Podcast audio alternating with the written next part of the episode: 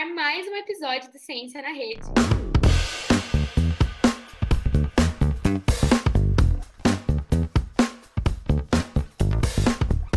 Fala galera, tudo bem? Eu sou o João, estudante do terceiro ano do ensino médio, na Escola Estadual Professor Baltazar Godoy de Moreira, aqui de Marília. No podcast de hoje, falaremos sobre meio ambiente. E quem vai conversar sobre o tema são a Maísa e a Alice, alunas também do terceiro ano, aqui do Baltazar, e a Tainá Pedroso, estudante de graduação da Unesp aqui de Marília. Temos ainda como convidado o professor André Luiz Scantimburgo. Ele é doutor em Ciências Sociais e desenvolve pesquisas relacionadas ao tema do meio ambiente. Oi André, conta pra gente, o que você estuda? É, Oi, João, tudo bem? Gostaria, antes de mais nada, de agradecer o convite para estar participando desse podcast, tá? E parabenizá-los, acima de tudo, pela iniciativa. É um grande prazer estar batendo esse papo com vocês, falando a respeito de temas vinculados à questão ambiental. E queria, além de, do mais, agradecer o convite ao Tiago, que foi meu colega de faculdade, né? por quem tenho aí grande estima. É, desde a graduação, gente, é, eu desenvolvo pesquisas no sentido de compreender o impacto das políticas públicas e econômicas desenvolvidas pelo Estado, por meio do governo, nas questões socioambientais, certo? Eu digo socioambiental por quê? É, eu digo socioambiental no sentido que não temos como pensar a questão social separado do meio ambiente, certo? Ou seja, eles estão inteiramente interligados. Nós nos relacionamos diretamente com a natureza a todo momento para suprir nossas necessidades é, materiais básicas, né, de sobrevivência, inclusive. É uma relação dialética, certo? É, mais especificamente, o que eu busquei fazer nas minhas pesquisas, tá?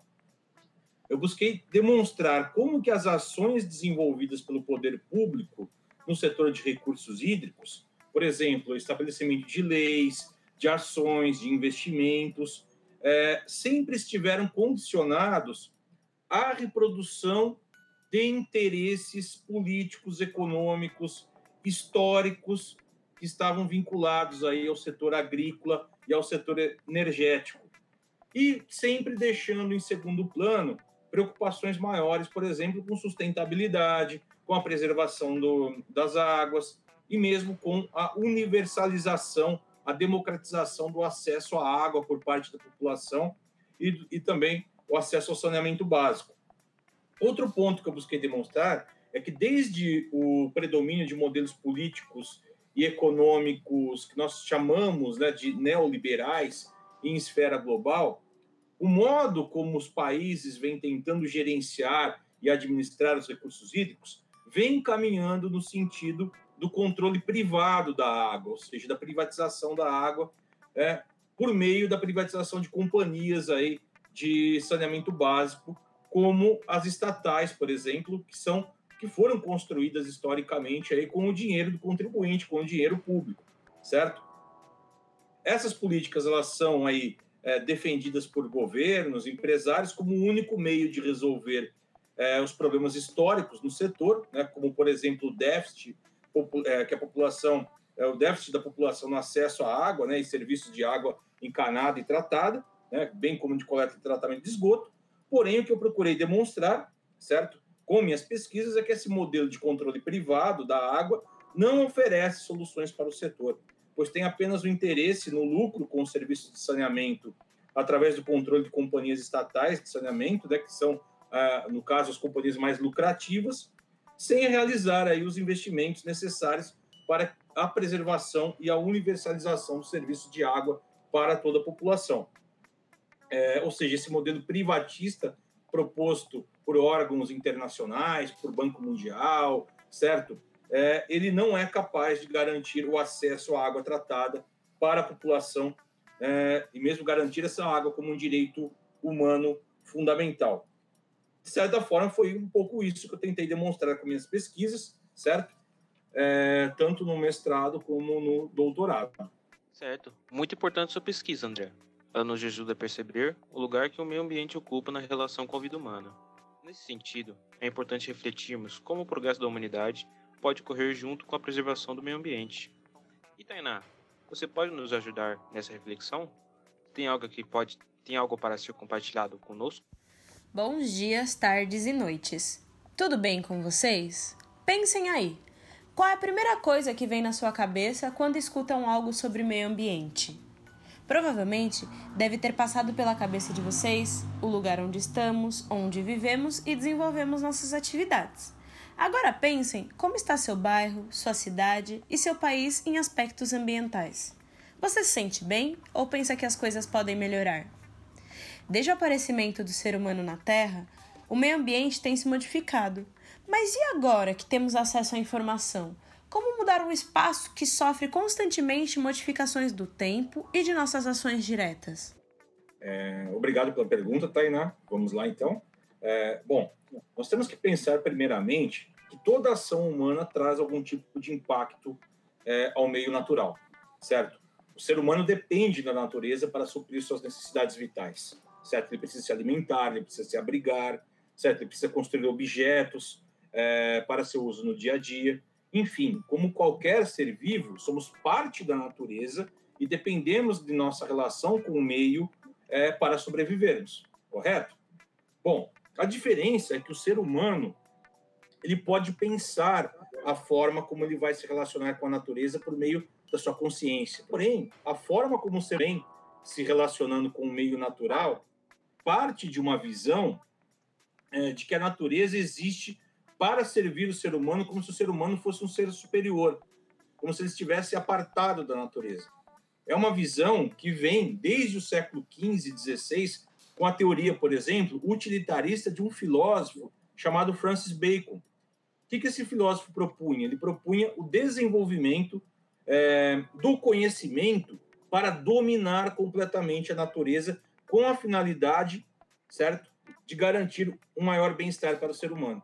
Porém, essa visão de domínio sobre a natureza serviu, na verdade, de base para um modelo de produção pautado na acumulação de capital, de riquezas, enfim, é, e fundamentado na exploração tanto da natureza como do homem, e desembocou no quê? Na Revolução Industrial, com o avanço depois da tecnologia e da ciência. Foi, na verdade, um desenvolvimento pautado no domínio sobre o meio ambiente, com a finalidade de atender os interesses econômicos de apenas um grupo social, de uma classe existente na sociedade, certo? Que estava em ascensão naquele momento ali entre o século XVIII e XIX, que é a burguesia. Ou seja, a ciência, a técnica, ela foi usada com a finalidade de acumular capital, certo? Com base na produção em massa de mercadorias e exploração do trabalho humano. O mundo nunca gerou tanta riqueza, mas ao mesmo tempo nunca gerou tanta miséria a partir desse modelo econômico que nós temos atualmente, com um custo humano e ambiental altíssimo. Essa produção, esse modelo produtivo, esse modelo econômico vigente desde a Revolução Industrial, ele depende de uma quantidade de matéria-prima que é retirada do meio natural e, ao mesmo tempo, gera resíduos, na maioria das vezes, que voltam ao meio ambiente, né, como poluição, impactando e contaminando a natureza. Por mais que ultimamente tenhamos ouvido falar em produção sustentável, em desenvolvimento sustentável, a lógica que domina a economia ainda é a do consumo em massa de um modo muitas vezes fútil, de um modo muitas vezes alienado. Então, voltando à pergunta inicial, Tainá, não há como ter uma atividade humana que não impacte o meio ambiente, mas podemos pensar meios de agredir menos, de termos uma relação menos impactante com o meio natural. Porém, isso depende de uma organização social, de uma organização política, econômica, que repense o modelo de sociedade de consumo que repense os valores, que repense nossa conduta moral.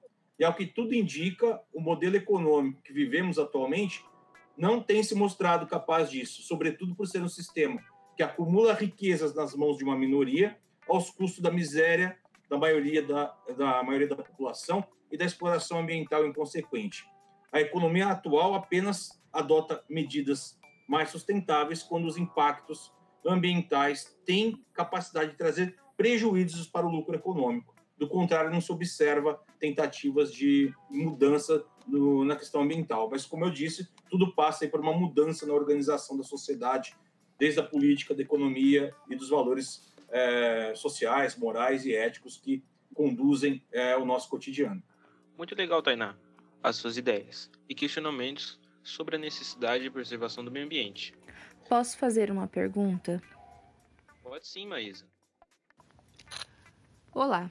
André, podemos dizer que o meio ambiente refere-se ao conjunto de fatores físicos, biológicos e químicos que cerca os seres vivos, mas percebemos que ele é atacado todos os dias por, por ações do homem ou seres humanos. Você acredita ser possível modificar esta realidade?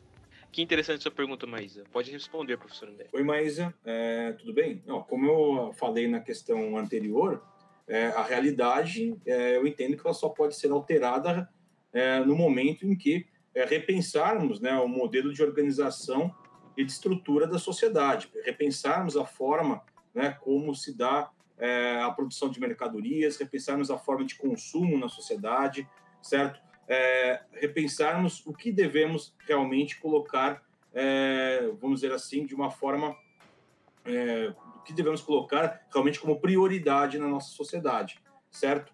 Ou seja, é, de certa forma, eu já na questão anterior eu já colocava como poderíamos aí de certa forma é, pensar essa relação é, do ser humano com a, com a natureza de uma, de uma forma que traga menos impactos, que seja realmente de uma forma é, sustentável, né, como se coloca aí nas políticas socioambientais é, propostas por governos, propostas aí por é, órgãos internacionais, é, de, uma, de um modo né, que nós tenhamos a consciência que não é possível manter uma relação sustentável diante do modelo econômico que nós eh, atual, certo, pautado na produção em massa, pautado no consumo em massa, enfim, é, há necessidade, como eu coloquei, é, de uma, é, no caso, de uma postura, né, é, de consciência da sociedade, uma consciência política, ambiental, social,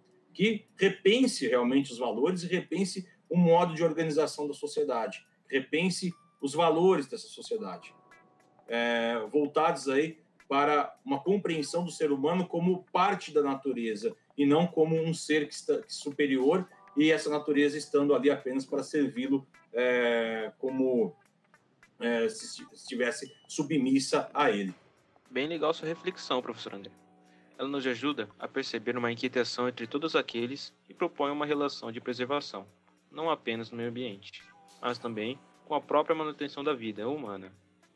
Alice, tem uma pergunta para o professor André. Oi, tudo bem? Professor André, como você entende o projeto de lei 191 que foi enviado esse ano ao Congresso Nacional a fim de permitir a exploração mineral nas terras indígenas com o intuito de aproveitamento para a geração de energia na bacia do Xingu, no Pará? Oi, Alice, tudo bem? É, muito boa sua pergunta, viu, Alice? Olha, é, como você bem colocou, esse projeto de lei é, ele tem por objetivo aí, é, no, caso, né, no discurso do governo, regulamentar e legalizar o garimpo e a produção de soja transgênica em terras indígenas. Né? Não é só a questão do garimpo da utilização da energia para, a, no caso, é, para a mineração, né? para atender o setor minerador. Mas há também um interesse ali de é, utilizar as terras indígenas para plantar soja transgênica. Eu entendo ser um projeto inconstitucional que visa atender aos interesses de um modelo econômico devastador, não só do meio ambiente, como também de vidas humanas, certo? Ele é inconstitucional por quê? Porque ele vai contra os princípios da Constituição de 88, que proíbe o garimpo em terras indígenas demarcadas, certo? E devastador porque, do próprio ponto de vista é, capitalista, a exploração mineral primária, certo? Por meio do garimpo, parte de uma concepção de desenvolvimento econômico retrógrada, meu modo de ver. Que ao invés de buscar crescimento econômico por meio de investimentos em tecnologia, pesquisa, ciência, com foco, por exemplo, no terceiro setor, é, ela retoma o mesmo modelo colonial de saque às terras indígenas, né? visando aí o lucro fácil por meio da exploração de riquezas naturais. É também o mesmo modelo de desenvolvimento é, que, que parte, é, essa, que essa nova, que essa lei é, parte da mesma concepção, do mesmo modelo de desenvolvimento utilizado, por exemplo, pelos governos da ditadura militar, né, que construíram, por exemplo, hidrelétricas nos rios da Amazônia, para quê? Para fomentar a exploração de alumínio controlado por empresas estrangeiras. Então, esse projeto de lei, apoiado pelo governo federal, ele deixa bem claro quais os reais interesses, ou seja, os interesses de ataque e desrespeito às populações indígenas, fomentando, no meu modo de ver, um genocídio étnico em nosso país em pleno século XXI. Importante, professor André. Esse debate, discutir sobre o uso e exploração da água é bem urgente, assim como o nosso lugar em relação com os povos indígenas. Maísa, você tem alguma pergunta? Tenho sim, João. Professor André, os indígenas têm tratado a água, a floresta, a terra como algo sagrado a ser conservado para os, as próximas gerações. Você acredita que a exploração de garimpos em terra preservada seria um exemplo de como negligenciamos a importância desses espaços para as próximas gerações? Com certeza, né? Vai muito no sentido do que eu comentei anteriormente. A busca do lucro fácil por meio da exploração mineral das terras indígenas parte, no meu modo de ver, de uma visão etnocêntrica que não reconhece os valores da cultura indígena e não respeita o modo de vida do próprio indígena, colocando ele sempre, muitas vezes, como um ser inferior, o que é típico dessas posturas etnocêntricas que conduzem esse tipo de política voltada para a exploração é, de terras indígenas. Né? Porém, temos que entender o seguinte: a forma como o índio pensa sua relação com a natureza ela parte de uma responsabilidade imensa, não apenas com o próprio meio natural, mas também com o ser humano e com as gerações futuras. O indígena não se relaciona com a natureza no sentido devastador para acumular riquezas, como faz é, o chamado homem moderno ocidental. Né? Ele mantém uma relação no sentido de retirar somente o necessário para suas necessidades. É, e, ao mesmo tempo, ao considerar os rios, as matas, os recursos naturais como sagrados, eles têm muito a ensinar à nossa sociedade, certo? Ou seja, eles têm muito a ensinar, principalmente a objetivarmos, certo? É, aquele, aquela máxima presente no conceito de desenvolvimento sustentável estabelecido pela ONU na Agenda 21, ou seja, que define o desenvolvimento sustentável como um desenvolvimento capaz de suprir as necessidades da geração atual, sem comprometer a capacidade de atender às necessidades das futuras gerações. Ou seja, nosso modelo de sociedade capitalista não é capaz disso, mas as sociedades indígenas já mostraram que, a partir da sua concepção de relacionamento com o meio natural, na qual eles se sentem parte integrante dele, isso é possível. Bom, professor, suas questões são interessantes para pensarmos como o desenvolvimento econômico não pode estar separado dos cuidados com o meio ambiente, ou como não é possível pensarmos uma outra sociedade sem dialogarmos com aqueles que fazem parte dela. Alice, você gostaria ainda de falar com o professor? Sim, João. André, no dia 25 de junho desse ano, foi aprovado pelo Senado e em seguida sancionado pelo atual presidente do Brasil o Marco Legal de Saneamento, você compreende essa lei importante para a realidade do país? Ela representa um meio de defesa do meio ambiente e ela nos ajuda a repensar a nossa relação de sociedade e meio ambiente? Então, Alice, infelizmente eu não vejo esse marco legal do saneamento como capaz de resolver os problemas do Brasil no setor, seja do ponto de vista da democratização do acesso da maior parte da população aos serviços de água tratada e saneamento básico, nem mesmo eu entendo ser um projeto que consegue garantir aí a sustentabilidade das águas por meio aí da universalização dos serviços de tratamento de esgoto. Por que eu entendo que isso não é possível a partir desse projeto? Primeiro, o projeto ele coloca é, o setor privado, né, as empresas privadas e os investimentos privados como uma grande solução para o setor ou seja, as obras e os projetos é, voltados para tratamento de esgoto, para a universalização do saneamento básico, eles deve, devem entender esse projeto ser bancados aí com dinheiro privado, certo? Por essas empresas. Isso já foi tentado no Brasil em outros momentos e a experiência mostra que não deu certo, justamente porque não havia uma lei que amparasse a ação das empresas privadas. Agora, nós temos essa lei. E agora, vai dar certo? A questão é, o setor privado, gente, uma empresa privada, quando ela vai assumir um, um serviço é, qualquer, seja de água, de esgoto, é, ela visa, primeiramente, o que? O lucro. Ela tem que, que dar respostas para seus acionistas, né, para os seus sócios, enfim, ela visa o lucro. O lucro vem antes de atender às necessidades da população em relação a, a serviço de saneamento básico. Experiências de empresas que assumiram serviços de água no Brasil, empresas privadas, que assumiram serviços de água no Brasil e no mundo, mostra o quê? Isso são dados que eu apresentei por meio das minhas pesquisas, inclusive, mostra que os serviços privados de água encareceram, a qualidade muitas vezes caiu, não se cumpriu o prometido na expansão dos serviços. Tanto que em países como França, Alemanha, Inglaterra, serviços que foram privatizados nos anos 80 e 90, eles estão sendo novamente, eles estão sendo reestatizados devido justamente à ineficiência apresentada pelo setor privado e à falta de transparência financeira dessas empresas. Veja bem, estamos falando de países do centro do capitalismo mundial. Esses países reestatizaram o setor. Agora, qual a lógica do Brasil caminhar com esse projeto de lei aí, com, essa, com esse novo marco legal do saneamento, que já se tornou lei, né, já deixou de ser projeto, é, caminhar na contramão do mundo? Né? Temos que lembrar que toda a estrutura de saneamento existente no Brasil foi construída por meio do poder público, com dinheiro público proveniente dos nossos impostos. Empresas como a Sabesp, uma das maiores empresas de saneamento do mundo, foi construída com recursos públicos. Hoje ela é parcialmente privatizada e o que percebemos é que há interesse maior em gerar lucro para acionistas do que dar manutenção nas tubulações ou mesmo buscar novas fontes de abastecimento. Tanto que, em meio à estiagem no ano de 2013 em São Paulo, é, a cidade ali de São Paulo passou meses com escassez de água e racionamento.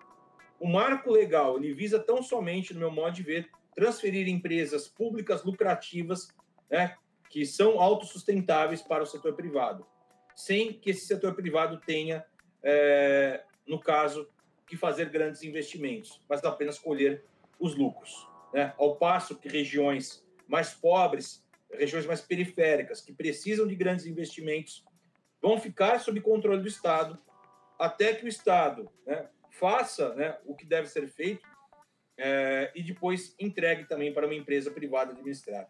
Né? E, é, no meu modo de ver, o setor de saneamento básico ele tem que ser público, transparente, democrático e atuar no sentido de atender as necessidades da população, visando o bem-estar público em primeiro lugar e não o lucro privado. De fato, precisamos ou devemos pensar qual o papel das políticas públicas nesse processo. Tainá, você teria uma última pergunta? Gostaria sim. André, como você compreende que a escola pode ajudar na reflexão e no processo de preservação do meio ambiente? Tainá, muito legal sua pergunta. É, eu acredito na escola como um lugar de transmissão e construção de conhecimentos. Eu vejo a escola como um lugar de convívio social que deve ser pautado na pluralidade de conhecimentos, no respeito mútuo, na tolerância e no convívio de diferentes. Penso que a escola deve ser um espaço democrático, voltado para pensar os rumos da nossa sociedade visando o bem comum. Não deve ser apenas um local é, que visa unicamente a formação de pessoas, talvez aí para o mercado de trabalho, como muito vem se tentando fazer é, ultimamente, mas sim um lugar que, antes de tudo, tenha capacidade de formar cidadãos conscientes da realidade social que os cerca. Ou seja, que tenha capacidade de formar jovens com capacidade propositiva para mudar o status quo, espaço de conscientização e ação.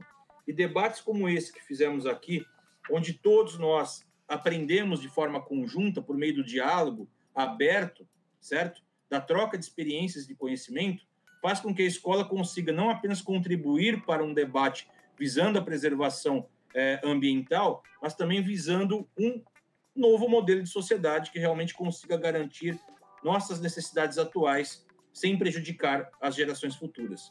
Creio que é isso.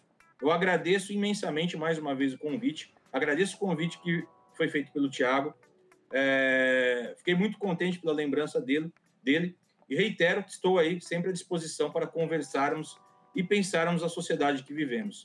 E parabenizo mais uma vez por esse belo projeto que vocês estão desenvolvendo na, na área de sociologia. Muito importante suas considerações, André.